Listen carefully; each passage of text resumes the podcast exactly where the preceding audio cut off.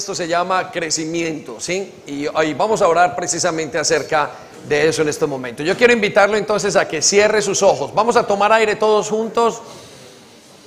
Espíritu Santo, gracias por estar acá y por llenarnos. Cierre sus ojos un momento.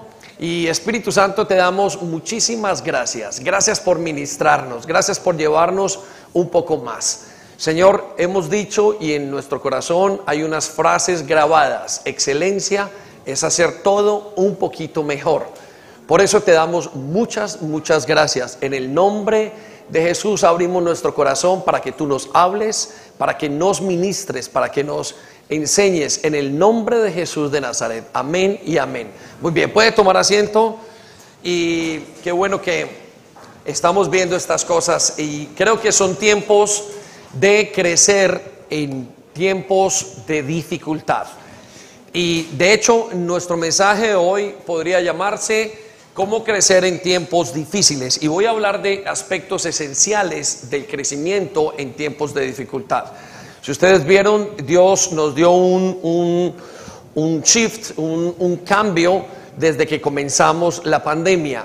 Y, y, creo que ha sido un espíritu de tenacidad. La Biblia habla de Caleb eh, y donde Caleb le dice al Señor, estando muy mayor, dice, Señor, hay un monte muy grande y yo lo quiero tomar. Y yo creo que tenemos el espíritu de Caleb en medio de nosotros.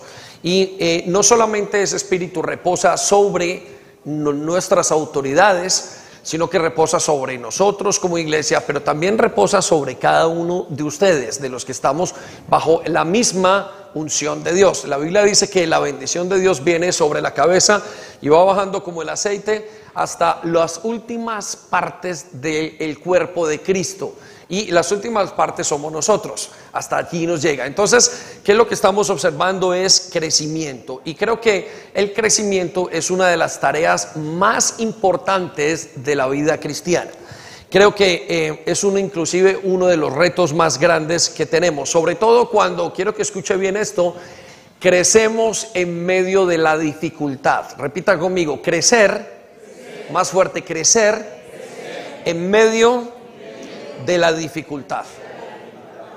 Em, por eso Lucas capítulo 7 versículo 8 nos habla de que la vida cristiana es crecimiento. La vida cristiana es crecimiento. Y usted ahora que se enroló en las filas del Señor, el Señor lo quiere llevar a crecer. Y crecer es incómodo, crecer es maluco, porque me sacan del área de confort. Nadie quiere crecer, muchas de las personas no quieren crecer y la razón principal es porque me sacan de, del lugar donde yo estoy quietecito y tranquilo.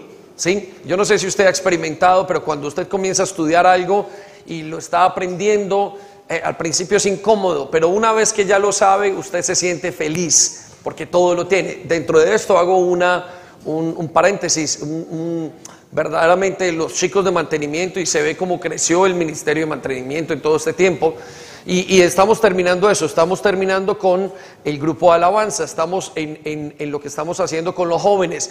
Pero no solamente eso, los, eh, los maestros de PKPC se están aprendiendo una cantidad de cosas, están haciendo un curso súper intensivo y súper bonito. O sea que eh, el, el crecimiento que estamos teniendo es en excelencia. Para mí excelencia es hacer un poquito mejor. A veces creemos que la excelencia es hacer algo mucho mejor. No, no, no. Creo que la excelencia es hacer lo que estamos haciendo un poquito mejor. Si alguien está tocando una guitarra, excelencia es poner mucho más cuidado a lo que está haciendo y hacerlo con mucho más cariño, mucho mejor. Y la vida cristiana es eso. La vida cristiana es crecimiento. La vida cristiana es entrega continuamente para crecer. Quiero que vaya conmigo a Lucas capítulo 7, versículo 8 y escucha cómo Jesús plantea la vida del reino de los cielos. Y la plantea de tal manera que dice, pero otras semillas cayeron en tierras, en tierra fértil, y estas semillas crecieron, repita conmigo, crecieron. Repita más fuerte, crecieron. Y produjeron una cosecha que fue cien veces más numerosa de lo que ah, se había sembrado. Después de haber dicho esto, exclamó, el que tenga oídos para oír, que escuche y entienda. Entonces, la vida cristiana es crecimiento. Creo que hay tres tiempos para el creyente. ¿sí? Uno, eh, crecer. Dos, estar quieto, no crecer. Y tres, regresarse. ¿Sí? Todo en la vida tiene estos tres tiempos. Usted está o creciendo, o está quieto, o se está regresando. Y sinceramente, creo que solamente hay uno en la vida cristiana, crecer. Por eso Jesús plantea el, concepto de, y de crecer como una semilla. Y dice, crezcan, crezcan. El reino de los cielos es para que ustedes crezcan. Ahora vamos a hablar un poquito qué significa crecer. Y quiero hacer la pregunta mientras que vamos hablando, es ¿en qué punto está usted? ¿Usted está creciendo, está quieto o está devolviéndose? ¿Sí? Si se está regresando, creo que hay algo que está equivocado. Juan 10, 10 es uno de los versículos más especiales que hay. Dice, el ladrón viene para robar, matar y destruir. Creo que el ladrón viene para que usted se devuelva, ¿sí? O para que, que usted se quede quieto. Sin embargo, creo que Dios nos dice que Él viene para que tengan vida y la tengan en abundancia. Repita conmigo, vida, más fuerte, vida, en abundancia. Y no puede haber vida si no hay crecimiento. Entonces, si el Señor vino a traer vida, tiene que haber crecimiento. La vida tiene que crecer. No hay vida quieta. Usted no piensa y dice, hay, una, hay un arbolito creciendo o está vivo y no hay crecimiento. De alguna manera hay crecimiento. O hay un proceso interno o hay algo que está pasando dentro de la persona. Ahora, la pregunta es, ¿cuántos de nosotros debemos de crecer? ¿Sí? Quizás usted esté desanimado por alguna razón, quizás usted diga, no, conmigo no es, yo no tengo que crecer. Quiero decirle que el Evangelio lo demanda a crecer. El Evangelio demanda a crecer. De hecho, es la manera en que damos testimonio. Si usted no crece, usted no da testimonio, porque usted no ha cambiado. Un sinónimo de crecer es cambiar. Un sinónimo de crecer es enmendar. Un sinónimo de crecer es corregir lo que está mal. Entonces, usted y yo necesitamos crecer. Y no estamos hablando solamente físicamente. Usted necesita crecer dentro de usted, en su fe. Tiene que estar mejor que lo que estuvo ayer. Su vida personal y su familia tiene que estar mejor de lo que estuvo ayer. Ahora, no estamos hablando de que esté mucho mejor. Quizás sea más difícil estar mucho mejor. Pero si usted está creciendo, está un poquito mejor. Y eso es suficiente para el siguiente paso.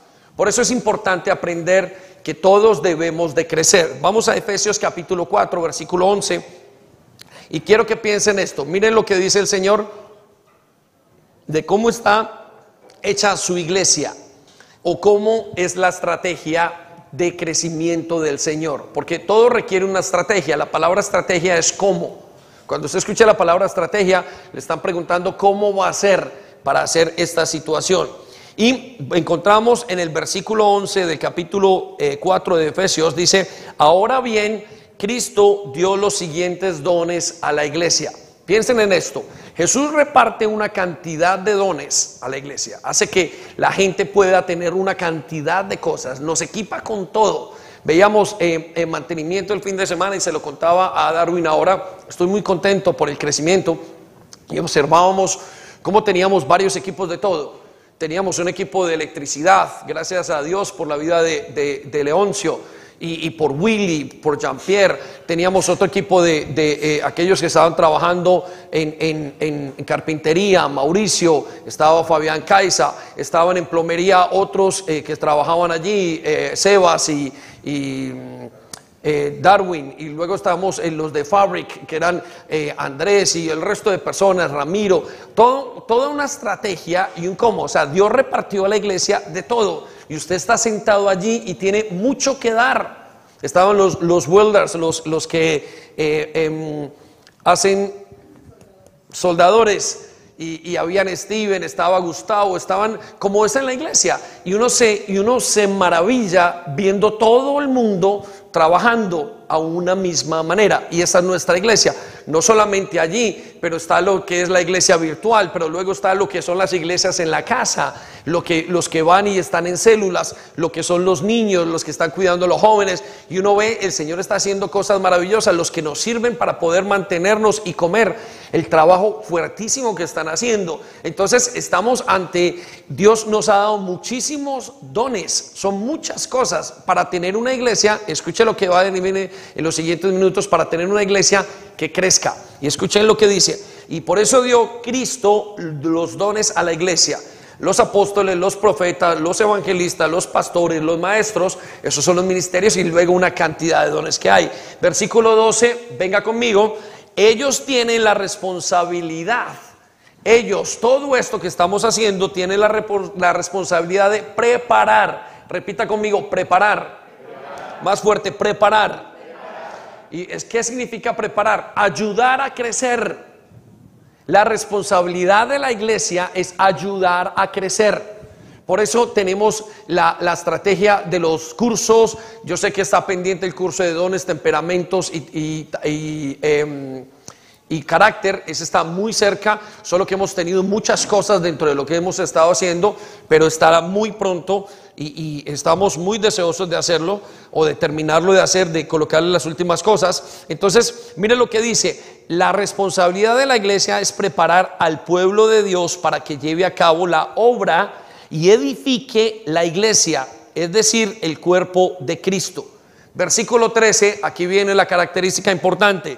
Este proceso continuará hasta que todos alcancemos. ¿Hasta que cuántos? ¿Hasta cuántos? Todos. Hasta que todos alcancemos. Hasta que todos los que son creyentes. Dios no está esperando que solamente crezca el pastor y que se desarrolle a sí mismo. Dios está esperando que todo el mundo se desarrolle en su iglesia. Dios ve una persona y dice, ahí está Jesucristo lleno de dones en esa persona, ¿cómo puedo utilizarlo? Cuando le preguntó Moisés, Dios a Moisés le dijo, Señor, ¿qué puedo hacer por ti? Le dijo, ¿qué tengo en las manos? ¿Qué tienes en las manos? Y dijo, tengo una vara. Con esa vara lo utilizó para abrir el mar rojo. Le preguntó a, David, ¿qué sabes hacer? Dijo, soy pastor de ovejas. Listo, te voy a preparar para ser rey en Israel y que pastorees las ovejas de todo un país.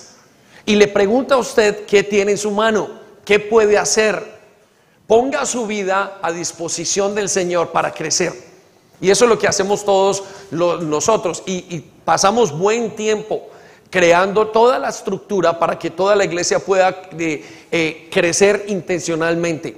¿Sí? Entonces, mire lo que dice, ese proceso, ¿cuál proceso? El de preparar, el de crecer va a continuar hasta que todos alcancemos. Ese alcanzar significa movimiento hasta llegar más arriba.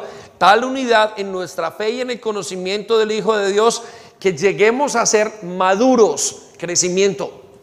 Iglesia, Dios está esperando el crecimiento de su iglesia. Dios está esperando que usted crezca.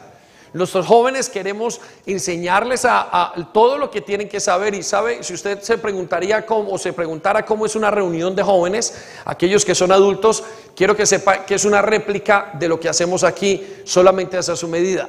Ellos vienen y hay uno que toca, eh, hay uno que está en cámaras, hay otro que hace eso y se reparten entre todos. Hay unos mini ujieres, eh, unos en cafetería y toda la iglesia se prepara continuamente y se prepara y se prepara. Y unos jóvenes dicen, yo no quiero, y vamos y seguimos preparando. Y, si me preguntaran a mí qué tienen que hacer los niños, creo que es lo mismo. Creo que esos niños tendríamos que darles a los niños, y que me escucha ya la, la, responsable de jóvenes, de niños, que creo que esos niños se tenían que poner a barrer, a limpiar, a hacer, a formar una mini cámara cada uno, a vivir y a crecer para el Señor. ¿Saben por qué? Porque necesitamos estar grandes y fuertes. ¿Para qué? Para enfrentar los retos de la vida. Si usted no se prepara, no vamos a poder enfrentar los retos. ¿Cómo vamos a poder enfrentar una era digital como la que viene? Y ya lo hablamos, el gran reinicio que estamos viviendo, donde nuestros hijos tienen que estar en Zoom todos los días, en, en, en Internet y cómo no presentar la iglesia frente a una alternativa donde ellos puedan estar bien dentro de un ambiente seguro como la, eh, la página web nuestra y la estrategia digital que tenemos. ¿Sí? Las universidades están enseñando clases online a todo y yo veo a Álvaro que prepara unas super clases ¿Cómo no vamos a preparar nosotros unas super clases? Y estamos intentando prepararlas. Puede que no lleguemos a, un tipo de clase como la harían ciertas personas, pero vamos a intentar crecer hasta que lleguemos a la medida que tenemos. Amén. Denle un aplauso al Señor, ¿sí?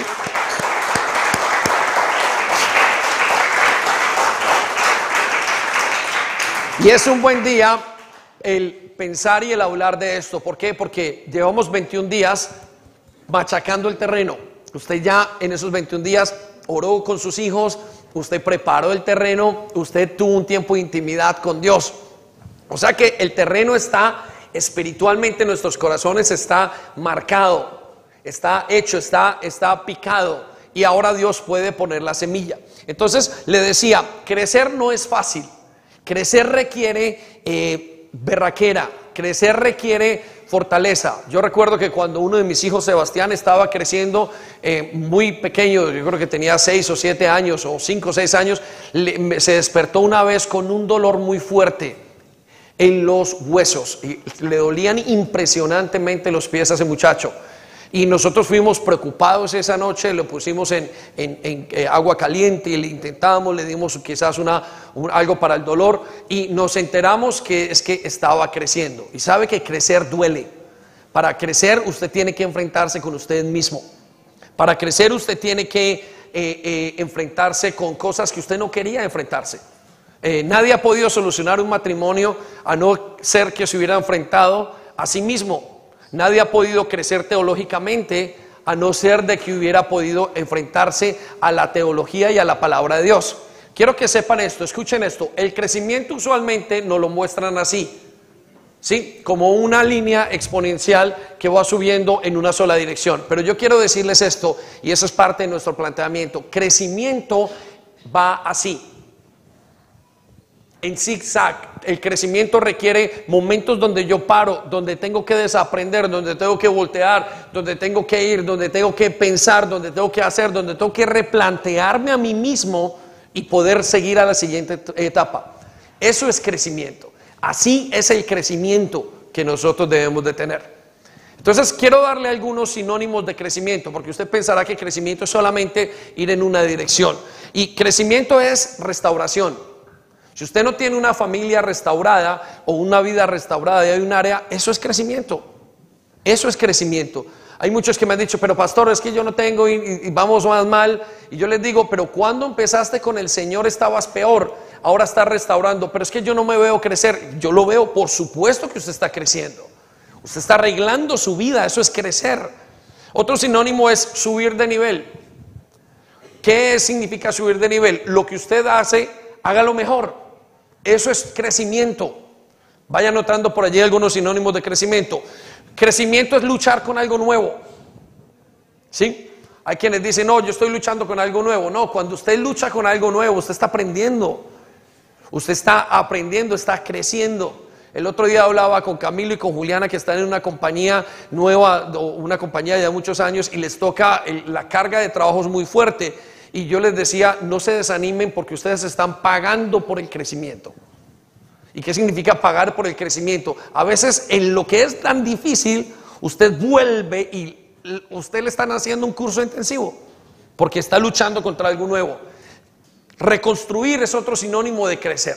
Cuando usted reconstruye algo en su vida, algo que no tenía, Usted reconstruye quizás las relaciones familiares con los hijos, reconstruye su identidad. Eso es crecimiento. Crecimiento es solucionar una problemática. Ah, pero pastor, es que tenemos esto y yo no aguanto más. Solucionela, eso lo va a llevar a crecer. Usted va a tener que buscar nuevas estrategias, va a tener que buscar otra manera de hacerlo, va a tener que buscar otras cosas de cómo alcanzar eso. Crecimiento es alcanzar una meta. Cuando usted se pone una meta al final y dice, la vamos a alcanzar. Eso que hicimos en una semana que está fuera, bueno, que llevamos varias semanas haciéndolo, en verdad, pero que en esta semana tuvo un intensivo y algunos sacaron eh, tiempo y, y de sus trabajos, inclusive vinieron a ayudar y hacerlo, generó un crecimiento una meta. Algunos trabajaron con otros, otros se limaron, otros aprendieron a trabajar, porque hay unos que son nuevos y apenas entran en el proceso de voluntariado y no saben cómo trabajar en la iglesia. Y cada iglesia tiene su forma de hacer. Entonces, eso les produce crecimiento, alcanzar una meta. Crecimiento es suplir una necesidad. Cuando usted suple una necesidad, usted está creciendo. Y arreglar un problema antiguo es crecimiento. Ah, pero es que yo tenía esto y yo no he salido de esta problemática, yo tenía deudas, yo tengo esta situación y usted cree que no está creciendo. Usted está creciendo cuando soluciona un problema antiguo. Eso va a generar crecimiento porque usted tiene que aprender. Eso es crecimiento. No, sea, no crea que crecimiento simplemente es mejorar algo. No, no, no. Crecimiento es todo lo que usted hace para cambiar una circunstancia a una manera mejor. Y voy a darle cuatro preguntas que lo van a ayudar a pensar en cuanto a su crecimiento. La primera vez, la primera es, pregúntese qué está bien en su vida. Casi siempre cometemos un error y el error es pensar qué es lo que está mal. ¿Sí? Vuelvo a decirlo, casi siempre cometemos un error y el error es pensar que está mal. Vemos nuestra vida de una manera negativamente, pero no lo vea para el crecimiento, no lo vea de esa manera. Más bien pregúntese que está bien. Creo que hay una lista de preguntas, si me ayudan los de media, lo agradezco. ¿Qué está bien? Cuando usted encuentre que está bien, la respuesta es mejórelo. Mejórelo. ¿Cómo puede mejorar? Usted tiene una buena vida de oración, mejórelo. Quiero que se pregunte en este momento, ¿qué está bien en su vida?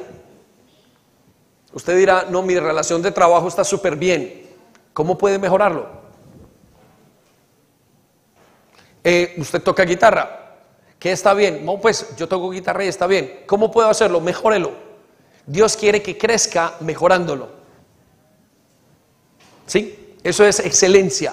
Excelencia es hacer algo un poquito mejor. Repita conmigo. Excelencia, es hacer algo un poquito mejor. Usted pensará, entonces está bien, ¿qué cosas hay buenas en mi vida? Bueno, una de las cosas buenas que hay en mi vida en este momento es que estoy leyendo y entendiendo algo. Entonces, la respuesta para crecer en esta área es mejórelo. ¿Cómo lo puedo hacer mejor? Y una de las cosas que le hemos dicho a todos los responsables es piensen cómo podemos hacer mejor las cosas. Y ellos deben de decir a los líderes cómo podemos hacerlo mejor. Y a mí, yo me levanto en la mañana y pienso digo, ¿cómo se puede hacer esto mejor? Y algunos cuando estoy trabajando con ellos me conocen que pido dos y tres opiniones. Y me gusta pedir dos o tres opiniones, a algunos no les gusta, pero a mí me gusta pedir dos o tres opiniones porque yo quiero saber cómo hacerlo mejor. Porque no sabemos todo. Y cuando usted no sabe todo, las opiniones de los demás cuentan mucho. Piense en su líder, pregúntele a su pastor, a su pastora, al líder de su célula, ¿cómo puedo hacer esto mejor? O plantéeselo y eso lo va a llevar al crecimiento. Es muy bueno, es muy importante, es muy sano, pero si usted quiere crecer, quiero que sepa que es una de las preguntas. Creo que estaban allí, ¿no? Eh, si lo tenemos, lo agradezco. ¿Qué está bien? Entonces, mejórelo. La segunda pregunta es, ¿qué está mal? La primera es, ¿qué está bien? Mejórelo. Y la segunda es, ¿qué está mal? Espero que lo puedan anotar mientras que los de audio y media lo arreglan. ¿Qué está mal? Piensa que está mal. La respuesta es arréglelo. ¿Sí? ¿Qué está mal en su vida? Piense cómo arreglarlo. Tiene un problema de carácter, tiene un problema en un área en su vida, piense cómo arreglarlo. No piensen, ah, ya está mal, yo lo voy a dejar así, no soy capaz. ¿Sabe? El ser humano hace una cosa con su vida. Lo que no puede arreglar, lo abre y lo mete en un closet. Usted sabe que hay en todos, que tenemos todos en los closets en las casas, casi siempre cosas que no podemos arreglar. Porque como no lo podemos arreglar, lo guardamos. Uno tiene un closet emocional. Hay cosas en su vida que usted quiere. Hay gente que no quiere arreglar su matrimonio porque tiene un closet emocional. No pude arreglarlo, lo dejo allá y lo vengo hasta que lo podamos coger. Así nos pasa aquí en muchas cosas de la iglesia. No muchas, en algunas.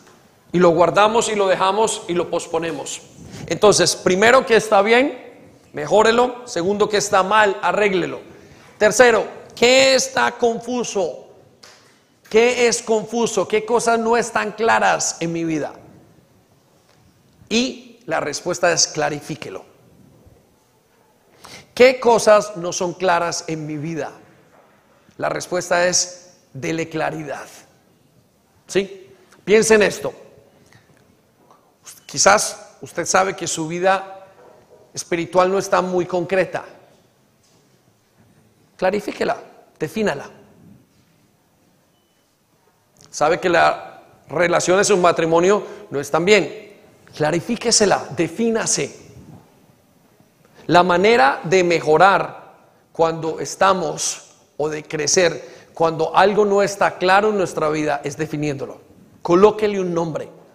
Siempre decimos colóquele un nombre, no tenemos todavía listado. Colóquele un nombre. Piense, clarifique su vida. Dios le gusta definir las cosas. A Dios le gusta que nosotros le pongamos nombre a lo que tenemos. Y tenemos un dicho que lo hemos repetido varias veces. Una vez usted identifica lo que tiene, ya se quita el 50% del problema. ¿Sí? Mire, tengo un problema con la pornografía, clarifíquelo, defínalo. Tengo un problema con la mentira, defínalo y punto. Una vez definido podemos trabajar. Cuando usted clarifica y define algo, usted tira para adelante. Usted se define y el resto es buscar la solución. Ya sabemos qué hacer, vamos por ello. Entonces, defina lo que tiene, clarifíquelo si está confundido, si tiene algo confuso. Y por último, piense en qué está faltando en su vida. Y la respuesta es, añádalo. Muchas personas cuando tienen algo que está confuso, eh,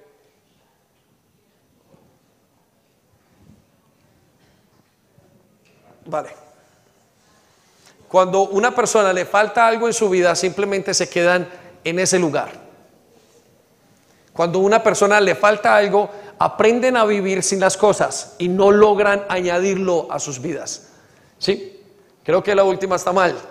Se los digo yo, lo dicen ustedes. Muy bien añádalo.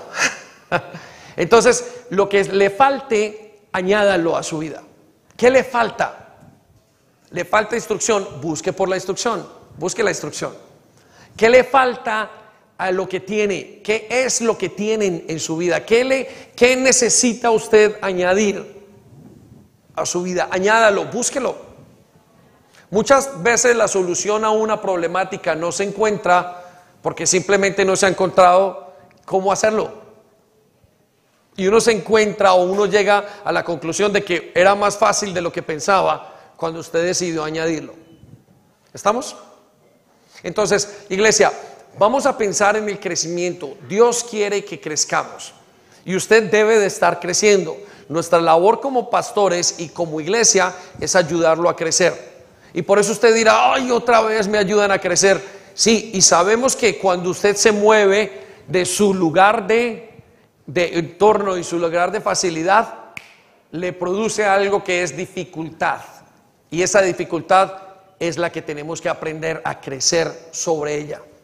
Quiero decirles, en esta pandemia es difícil crecer, todo el mundo está súper quieto. Sin embargo, ¿qué estamos haciendo? Creciendo en medio de la dificultad. Y seguimos y seguimos y seguimos y seguimos. Ayer decíamos con Sandy y con algunos de los chicos que estábamos hablando, decíamos, no hemos parado. Y continuamos, continuamos, continuamos. Y nuestra gente bien y nuestro pueblo súper bien. Hay gente que decía, ay, pero van, se van a llenar de miedo, van a pasar tantas cosas. Y mucha gente que ha dicho eso se han enfermado ellos y la gente nuestra sigue bien y siguen y siguen y siguen y siguen. ¿Por qué? Porque creo que la resiliencia es una característica nuestra. Entonces, eh, con estas cosas en mente, con estas cuatro preguntas, ¿qué, necesita? ¿Qué está bien? ¿Qué está mal? ¿Qué está confuso? ¿Qué no está claro en su vida? ¿Y qué falta? Quiero darle algunas pautas que creo que son importantísimas para poder crecer. ¿sí? Y quiero darle la primera. La primera la encontramos en Juan 5, 5 y es, para crecer hay que cambiar. Repita conmigo, para crecer. Más fuerte, para crecer hay que cambiar. Yo creo que la gran mayoría de seres humanos saben que tienen que cambiar, saben que tienen que cambiar, desean crecer, pero no quieren cambiar. Escuchen, saben que hay que cambiar, lo conocen bien, algo está mal, algo no anda bien. Y si usted le pregunta, ¿desearía crecer? Claro, por supuesto que sí. Pero ¿cuál es el problema? No queremos cambiar. ¿Sí? El problema es que no queremos cambiar. El problema no es que nos falten deseos, sino es no querer cambiar. Y la razón por la cual no cambian es por la incomodidad. El status quo es muy... Status quo es el lugar donde yo estoy tranquilito. Si usted le pregunta a un jovencito o a una, eh, nos cuenta la naturaleza que cuando hay un nido y un aguilucho, el padre del águila coge y comienza a picotear a ese niño o hace aguilón o aguilucho y lo tira y lo saca de la comodidad y el mismo padre lo impulsa a que vuele. Y una vez el, el pajarito está en el aire, tiene que extender sus alas y volar. Ahora, ¿por qué no quería? Porque le gusta la comodidad del hogar. Si usted está muy cómodo, no va a poder crecer. Necesitamos aprender que para eh, cambiar necesitamos sacrificar la comodidad. Si usted quiere estudiar algo, tiene que sacrificarse. Tiene que pasar horas de estudio. Si usted quiere ser el mejor en una disciplina, tiene que pasar horas estudiando, practicando. Si usted quiere tener, tiene que invertir todo. Nada en la vida es gratis. Todo requiere una inversión y la inversión usualmente es la incomodidad. Tengo que levantarme, tengo que estudiar, tengo que hacer algo, tengo que llegar tarde. Cuando planteábamos acerca de la gente que quiere servir en la casa, en la iglesia, hubo una pregunta que estábamos haciendo y dice, ¿tiene tiempo para servir? Y cuando estábamos creando esa parte de la estrategia, yo pensaba, dijo, no, no, un momento, nadie tiene tiempo. Usted no tiene tiempo. Usted no tiene tiempo para servir a no ser que sea un completo vago. Y, Dios lo llama vagos. Usted no tiene tiempo. Usted saca tiempo. Usted quiere salir de esa comodidad. ¿Sí? Usted quiere salir. Usted no, no es que tenga tiempo. Yo no tengo tiempo. Yo tengo miles y miles de cosas que hacer. Y cuando me pongo a hablar con una persona, no es porque tenga tiempo. Y me llaman y me dicen, está ocupado, pastor. Y yo estoy ocupado, pero puedo hablar para sacar tiempo para ti. Hay que salir de la comodidad, hay que sacrificar algo. Es inversión de tiempo, es inversión en todas las cosas. Me encantó una de las cosas con la obra, es que eh, al estar Darwin tan dispuesto y tan, tan, tan bien administrando todo el equipo que estaba allá, yo tuve que salir muy pocas veces. Y aunque es difícil estar en una obra y poder estar dentro de lo que estamos haciendo y creando las estrategias y todo, se pudo hacer aunque hay que invertir. ¿Estamos? Entonces, la gran mayoría de gente no cambia porque es incómodo. Y lo que demuestra el cambio, el querer cambiar, es la disposición. Una de las cosas que más muestra el querer cambiar es la disposición. Vaya conmigo a Juan capítulo 5 y vamos a ver este famoso versículo que nos dice la palabra de Dios acerca de un hombre que quiere aparentemente cambiar. Y ustedes me lo dirá, pastor, yo quiero, pero quiero que vean bien la, forma de ver del Señor Jesucristo y plantearle a esta persona. el versículo 5 nos dice, había allí un hombre que hacía 30 años 38 años que estaba enfermo. Estamos hablando de un lugar donde ocurrían milagros y donde iban todas las personas que necesitaban milagros a ese lugar a sanarse. Dios había prometido que iba a mover las aguas y cuando se movieran las aguas, esa persona podía entrar y ser sanada. Y escuché esto tan interesante y ese hombre llevaba ya 38 años desde esa manera enfermo, había seguramente nacido enfermo. Y el versículo 6 nos dice que cuando el Señor Jesús lo vio, acostado, supo que llevaba mucho tiempo así. Mire qué interesante la perspectiva del Señor. El Señor sabe que llevamos mucho tiempo de la misma manera como entramos. Y sabe que llevamos un tiempo así. Y le pregunta, ¿quieres ser sano? A veces nos preguntamos y decimos, Señor, pero si yo sí quiero ser sano. Y la verdad es que no queremos. Ese hombre se había acostumbrado a su dificultad. El ser humano es experto en acostumbrarse a su dificultad. Ya yo lo he dicho muchas veces, es muy tenaz para seguir hacia adelante. Le cortan un brazo y sigue, le cortan el otro y sigue, le cortan los pies y sigue aunque se esté eh, eh, moviendo solo con la mente con la barbilla. Pero sigue estando en su necesidad. Y Dios le dice a él y le pregunta, ¿quieres? Lo que es raro es que él diga, quiero es. Miren, cuando usted simplemente comienza a buscar disposición, el milagro ocurre. Yo me he quedado sorprendido o me he quedado sorprendido en muchas ocasiones donde personas que quisieron salir de angustias financieras simplemente se dispusieron y todo comenzó a ponerse en el lugar adecuado. Solo con la disposición. ¿Qué significa la disposición? Querer cambiar. No, pero yo no puedo, no creo que se pueda. En cambio hay otras personas que dicen, bueno, intentémoslo, miremos a ver, lo que sea, vamos a buscar una solución. A veces cuando usted llega y encuentra una situación muy difícil, usted dice, uff, lo que sea, no importa, intentemos, pero quiero intentar una solución. Y así la persona tenga que trasnocharse, tenga que invertir, tenga que hacer todo lo que sea, inmediatamente comienza el milagro. Y la Biblia nos dice en el siguiente versículo, o en ese mismo versículo 7, ¿sí? El Señor le Señor, le respondió el enfermo, no tengo quien me meta en el estanque. Cuando se agita el agua y entre tanto que yo voy, otro desciende y, antes, y va antes que yo y pasan muchas cosas. Miren, hay mil razones para no crecer. Hay mil excusas para todo y solamente una para crecer, es crecer. Se lo repito, hay mil razones para no hacer algo el tiempo, el espacio, el dinero, la inversión. Hay mil razones y solamente una para hacerlo. Y es esa misma, quiero hacerlo. A mí me han dicho personas, pastor, me quiero divorciar. Y yo le digo, hay mil razones para divorciarse. Está la lámpara encendida por la noche, esta no me da de comer en la mañana. Hay lo que quiera, hay mil razones y solamente una y es la fidelidad. Hay mil razones para quejarse de Dios. Hay mil razones para quejarse de la iglesia. Hay mil razones para lo que usted quiera y solamente una. Dios es bueno, la iglesia es. Yo tengo que hacerlo, tengo que cambiar. Quiero que piensen eso. Hay miles de excusas. Pero cuando usted logra mostrar disposición, el milagro ocurre. La Biblia nos dice que después de este encuentro, Dios hizo el milagro con esta persona. ¿Por qué? Porque logró disponer su corazón para el cambio. Iglesia, escuchen esto, los que están en casa y los que están acá. Logró disponerse.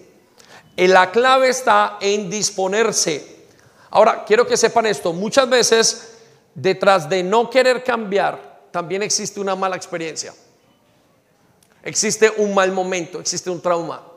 Hay gente que en algún momento en sus vidas no quiso cambiar, pero no porque no quisiese, sino porque hay un trauma. Entonces quiero que sepa, muchas veces el cambio tiene que venir a través de una sanidad.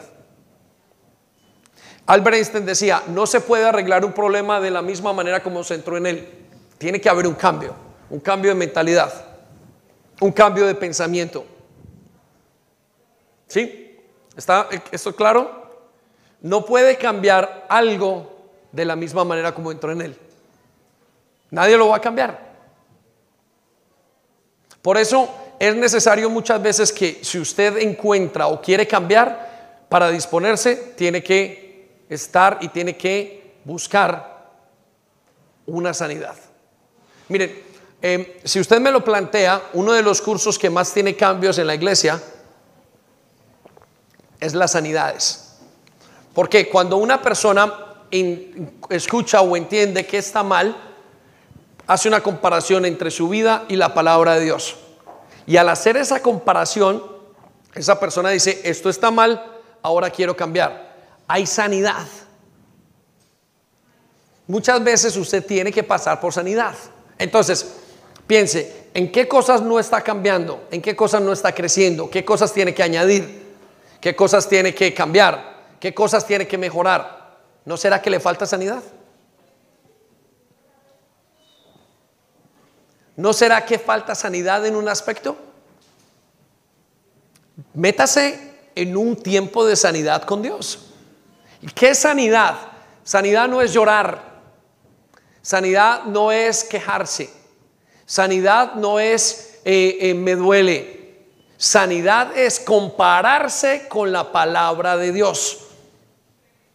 Cuando nosotros tenemos los cursos de sanidad en la iglesia, lo que estamos hablando es que Sandy, una de, los, las profesoras del de, eh, tiempo de sanidades, está allí esperando, está allí enseñando y lo que lleva a cada persona es en que un aspecto significativo en su vida los compare con la palabra de Dios. ¿Yo por qué no amo a mi esposo? ¿Será que tengo una mala relación con mi padre? Si yo encuentro esa sanidad, inmediatamente va a haber disposición y va a haber cambio. ¿Por qué me da dificultad orar? Vaya la sanidad de paternidad. ¿Será que tuve una mala relación? ¿No quiero orar por esto? ¿Dónde tengo que ser sano? Allí usted va a encontrar cambio. Vaya conmigo un momento a capítulo 12 de Romanos, versículo 2 en esta paráfrasis. Entonces, el cambio viene acompañado de sanidad. La sanidad viene acompañado de un cambio de mentalidad. Lo que entendemos entonces es que el cambio viene a través del cambio de mentalidad. Por eso nos dice en Romanos capítulo 12, 2, uno de los versículos más fuertes, más tenaces y más chéveres de la palabra de Dios. Ya no vivan como vive todo el mundo. Repita conmigo, ya no vivan como vive, todo, el mundo. Mira la clave. Al contrario, cámbielo. Cambien de manera de ser y de pensar. Si quiere cambio, hay que cambiar de manera de pensar. Si usted piensa que la relación con su padre está mal, con su mamá, y continúa pensando de la misma manera y continúa en el mismo círculo vicioso, usted nunca sale porque es un círculo vicioso. Usted tiene que encontrar sanidad. Sanidad es cambio de mentalidad. De hecho, creo que uno de los trabajos más difíciles que tiene Dios con nosotros, o el más difícil, es cambiar la mentalidad. La manera de pensar. Por eso decimos, Señor, ayúdanos a pensar diferente y vamos a actuar diferente. ¿Sí? Entonces, estamos en los cambios. Necesitan un cambio de mentalidad y de pensar. Así podrán saber qué es lo que Dios quiere. Todo lo que es bueno, agradable y perfecto, eso es lo que Dios quiere. Usted dice, ¿qué quiere el Señor conmigo? Todo lo que es bueno, agradable y perfecto. ¿Por qué no lo obtiene? Porque usted está pensando mal. Porque pensamos mal. Y cuando pensamos mal, sentimos mal. Y cuando sentimos mal, actuamos mal. Yo también he estado allí en peleas y en discusiones con mi esposa donde estoy pensando mal, eh, siento mal, actúo mal. Usted tiene que aprender a mirar qué es lo que está pensando si quiere un cambio. Su pensamiento es clave, porque quiero que sepa que cuando usted piensa bien, le apunta y llega. Amén. Denle un aplauso gigante a Dios. Vamos.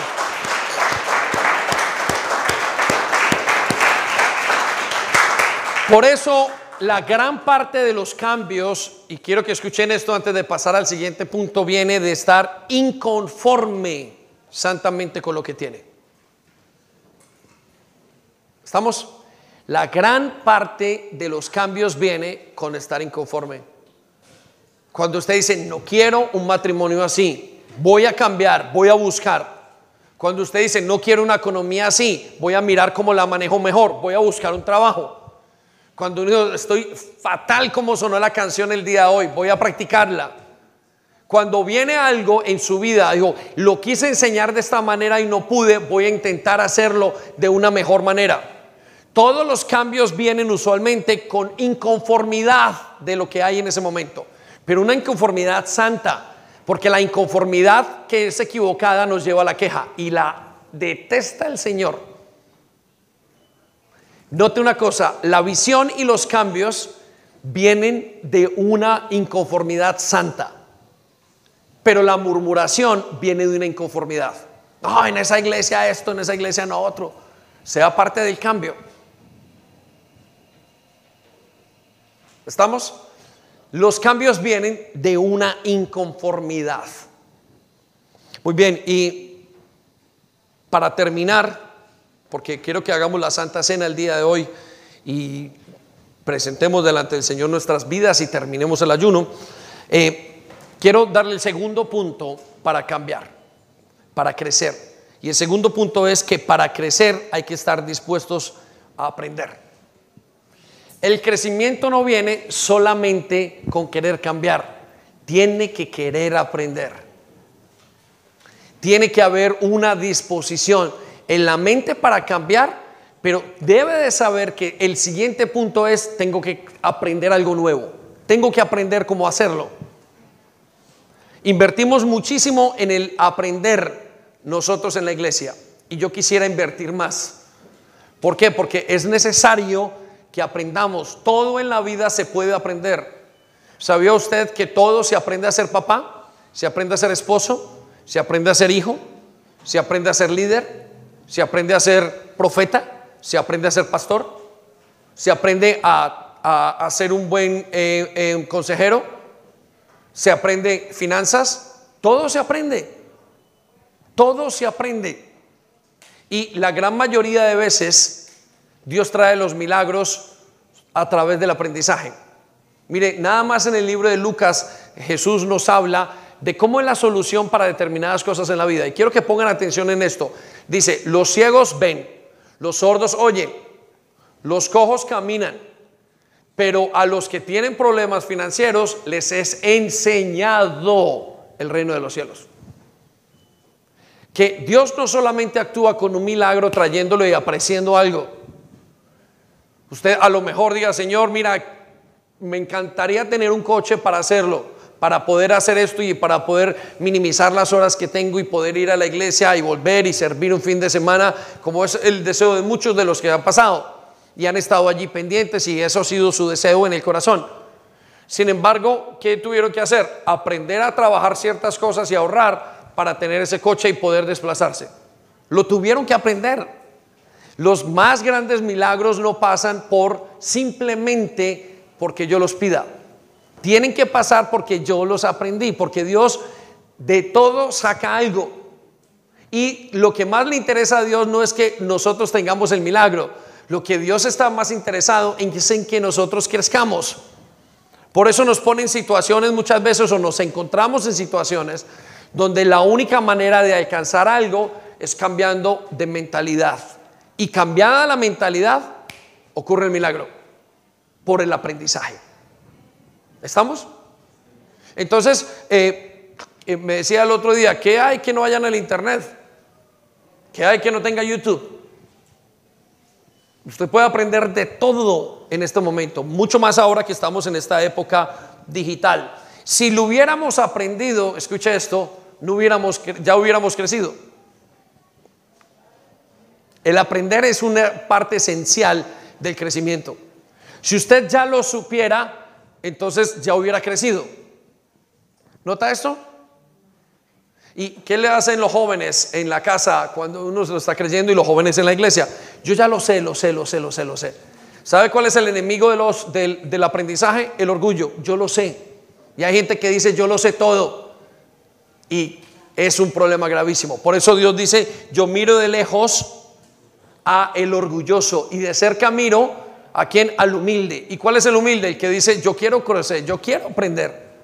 Por eso a mí no me importa si veo una persona y me encanta ver una persona que haga dos, tres sanidades, cuatro sanidades, que venga y pregunte y trabajar con personas que no lo saben, está muy bien.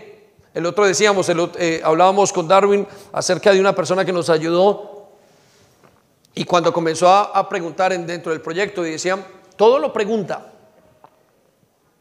Y otros dirían, ¿por qué pregunta? ¿Es que no sabe? No, es que es humilde y quiere aprender.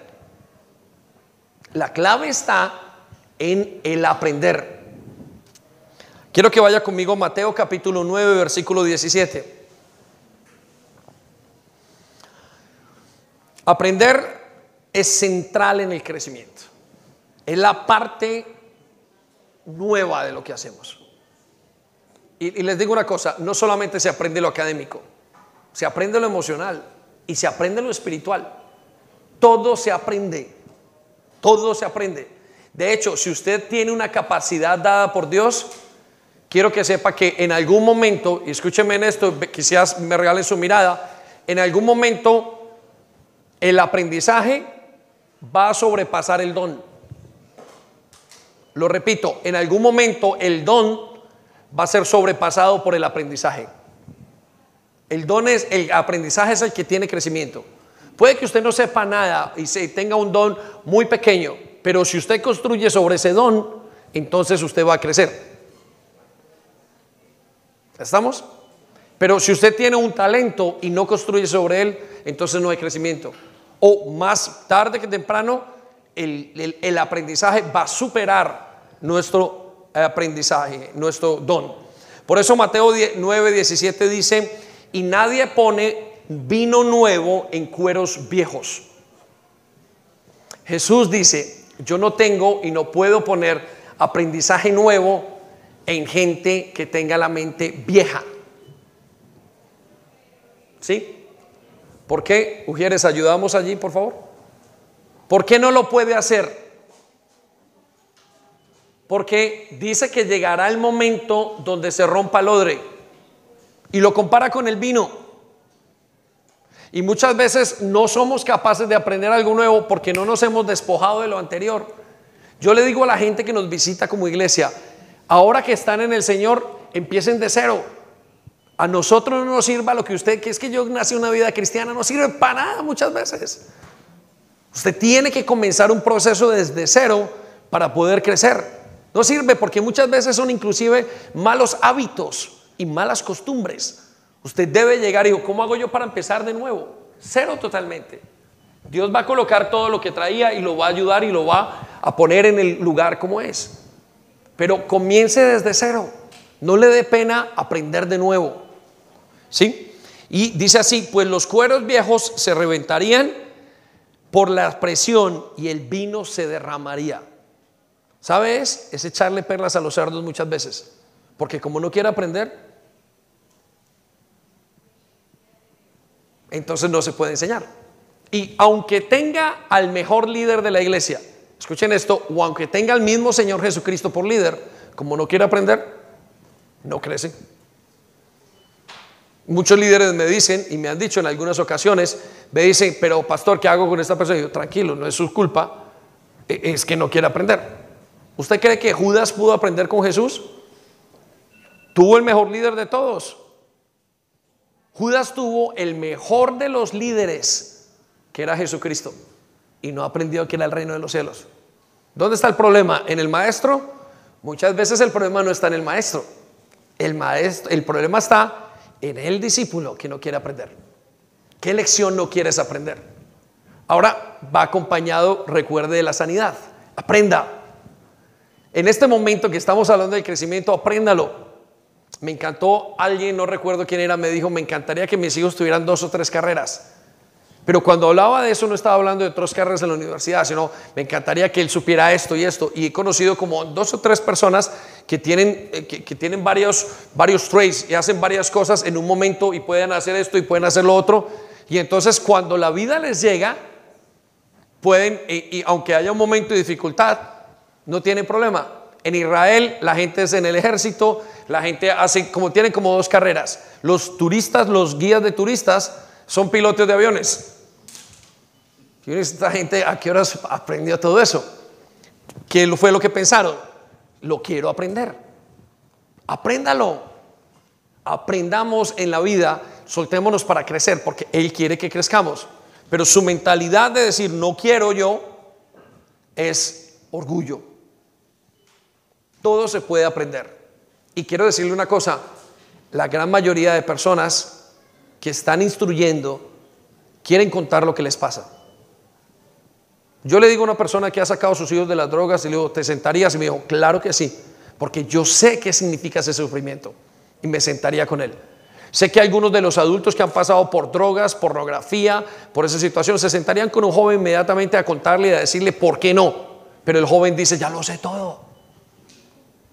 Algunos de los líderes que tienen buenos matrimonios se sentarían con aquellos que no son capaces de tener en el momento y le dirían con muchísimo gusto, se sentarían e intentarían compartir lo mejor de ellos. Pero ellos dicen, no, yo no tengo un mal matrimonio, estoy muy bien. ¿Me hago entender? Es así, no queremos aprender. Por eso no crecemos.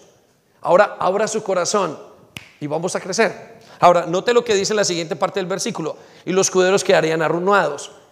El vino nuevo se guarda en cueros nuevos para preservar ambos. ¿Qué quiere decir preservar ambos? Quiere decir que tanto el conocimiento es bueno y la persona lo aprovecha. Pero dele conocimiento a alguien que no quiere aprender y se perdieron esas horitas. Como dicen por ahí, se perdió esa plática. ¿Estamos? Es súper importante que crezcamos, iglesia. Juan capítulo 9, versículo 34, y repartimos la Santa Cena, lo agradezco mientras que estamos acá, grupo de alabanza, acompáñeme. La Biblia nos dice que estando Jesús caminando por medio de Jerusalén y por medio de su pueblo, llegaron un momento, aunque un hombre que había recibido un gran milagro le dijo, respondieron y dirigiéndole, le dijeron, en pecado han nacido y tú nos enseñas. Mire que la característica de los fariseos, y una cosa que tenían los fariseos, ¿cuál era? Los religiosos, era que no crecían. ¿Por qué no crecían los religiosos? Pues porque eran odres viejos. Los religiosos estaban pensando en otra cosa. Estaban pensando que ya lo sabían todo. Y quiero que piensen esto. Y, aquí estamos, no le estoy diciendo religioso, le estoy ayudando a romper una fortaleza en su mente. Cuando lleva mucho tiempo en la iglesia, pasa una cosa que es una tradición de nuestra mente, de nuestro corazón engañoso. Cree que ya lo sabe. Y eso hace que usted se vuelva un religioso. Y en un momento Jesús estaba en un milagro a punto o delante de una persona que había recuperado la vista. Y Jesús estaba enseñando algo nuevo, totalmente nuevo. Y los fariseos se acercaron a él y le dijeron, pero tú has nacido en pecado, ¿tú dónde vienes? ¿Y tú nos enseñas a nosotros? ¿Cómo me vas a enseñar algo nuevo tú?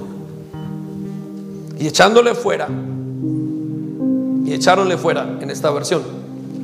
Y oyó Jesús que le habían echado fuera y hallándole, díjole, ¿crees tú en el Hijo de Dios? Mire, la persona que habían echado, los fariseos no lograron, se despistaron tanto que no vieron a Jesús, porque no eran enseñables. El crecimiento requiere enseñabilidad. ¿Quiere resolver su matrimonio? Tiene que aprender. Hace mucho tiempo, o hace mucho tiempo, no, hace algunos meses más bien, teníamos, estaban los jóvenes hablando y salió un programa que hicieron algunos líderes de jóvenes cristianos que se llamó El Crucero del Amor. Y era un curso intensivo de una semana. Y estábamos muchos jóvenes allí sentados, estaban y yo estaba allí con ellos. Y comenzaron a decir, este lo necesita, este otro. Y yo pensaba para mis adentros y se los dije, ¿cómo no pueden entender que lo que les están dando es una inversión tan grande en sus vidas? Están trayendo a las mejores personas, a las mejores líderes, para enseñarles cosas claves para tener un buen matrimonio? ¿Qué esperan cuando llegue ese matrimonio? ¿Que les falle y tener que divorciarse y volver a hacerlo desde abajo? Muchas veces por nuestro orgullo no permitimos tener un encuentro con Jesús milagroso. Quiero que se pongan en pie, iglesia. Allí en su casa también. Muchas veces por nuestro orgullo no permitimos un encuentro con Jesús? Porque no somos enseñables. Le hago una pregunta, no me la responda, pero piénsela en su corazón. ¿No será que su falta de crecimiento o nuestra falta de crecimiento es porque no hemos tenido un encuentro con Jesucristo en esa área? ¿Y no será que no hemos tenido un encuentro con Jesús porque no somos enseñables?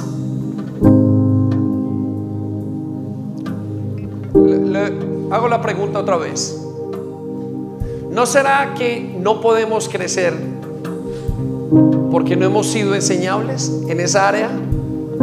Y la razón por la cual no somos enseñables o es una de las razones por las cuales no tenemos un encuentro con Jesús en esa área.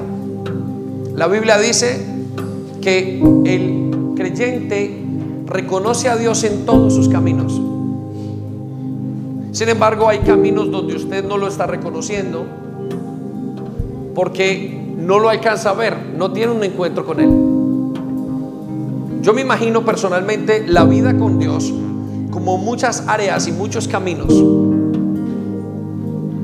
El camino de la familia, el camino del crecimiento con Dios, el camino espiritual, el camino del servicio, el camino de las finanzas, el camino laboral, el camino de la amistad, el camino académico.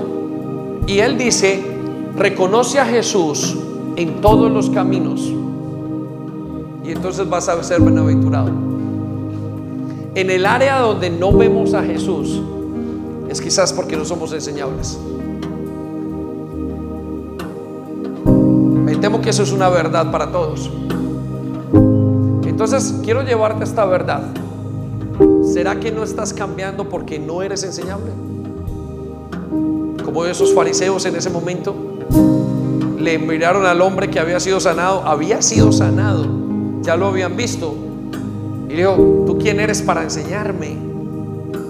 Sin embargo, note el encuentro que tiene con Jesús. Y oyó Jesús en el versículo 35 que le habían echado fuera y hallándole díjole, ¿crees tú en el Hijo de Dios? Versículo 36, respondiendo él, note la enseñabilidad. ¿Quién es Señor para que crean Él? Muéstramelo. Señor, ayúdame a solucionarlo muéstramelo, enséñame quién es Él.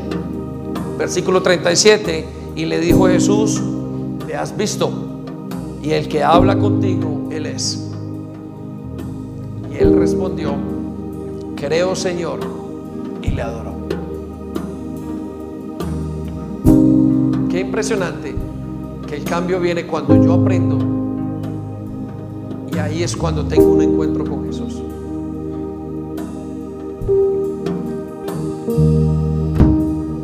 Iglesia, Dios quiere que crezcas.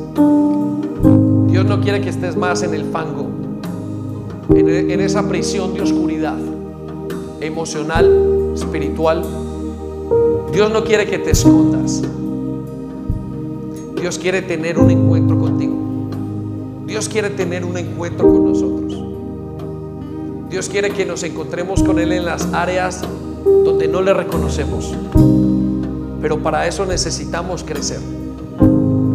Él te ha llamado a crecer. No luches más contra ese crecimiento porque es tu forma, tu naturaleza. Debes de crecer porque Él mismo es la vida y la vida crece. La iglesia está creciendo. El otro día alguien me decía, pastor, yo me fui hace muchos años de la iglesia y ahora volví. Y se aterraban de por qué había pasado todo. Y yo no sé cómo explicarle la gran verdad. Que mientras nosotros dejamos de crecer, todo el mundo crece. Porque Dios no para porque nosotros paramos. Dios tiene una agenda en su reino y la va a continuar. Y sabe que nosotros somos parte de ese crecimiento esencial. Pero cuando nosotros dejamos de crecer, Él crece y crece y sigue creciendo. Y nos preguntamos, ¿y qué, Señor, por qué no conmigo? Dijo, hijo, pero no quisiste crecer. No puedo contar contigo en esa área. Por eso Él dice, el día de hoy el Señor habla y sus palabras son sí y un amén. Cierra tus ojos un momento. quiero invitarte a que pienses en esto. Estos 21 días de ayuno nos han llevado a preparar el terreno. Y preparar el terreno para crecer. En intimidad con Él, pero preparar el terreno para que crezcamos. Él no quiere que te quedes como estás.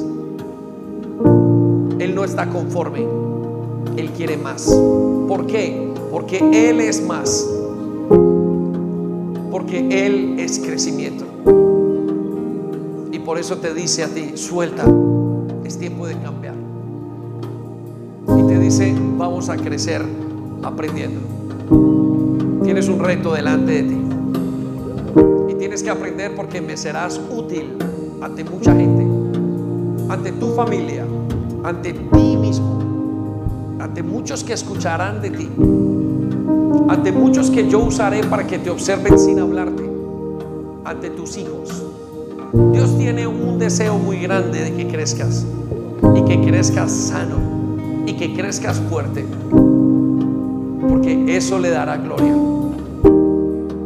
Él es la gloria tuya, Él es tu crecimiento. Señor, estamos acá como iglesia. Hoy recordamos lo que tú hiciste por nosotros. Y hemos ayunado estos 21 días, Señor, la verdad, felices. Porque nos llevaste a orar como familia, nos llevaste a afligirnos, nos llevaste a encontrarte, nos llevaste a amarte, nos llevaste a hacer un poquito mejor lo que hacíamos. Y aparte de eso nos has dado regalos nos has dado un templo virtual, nos has extendido un templo físico, nos has llevado a crecer, nos estás preparando. Pero dices, no es suficiente. Vamos de gloria en gloria. Vamos de gloria en gloria. Vamos de gloria en gloria. Y aquí nos tienes, Señor. Gracias por este ayuno. Gracias por contestar nuestras oraciones y nuestros deseos. Gracias por amarnos tanto no tenemos ni una razón para quejarnos de ti. Aunque hubiéramos tenido adversas cosas, Señor, ninguna razón hay. Tú has sido bueno y has sido fiel.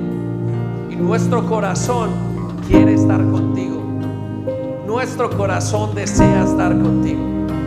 Tú eres lo más importante en nuestras vidas. Y te damos muchas gracias.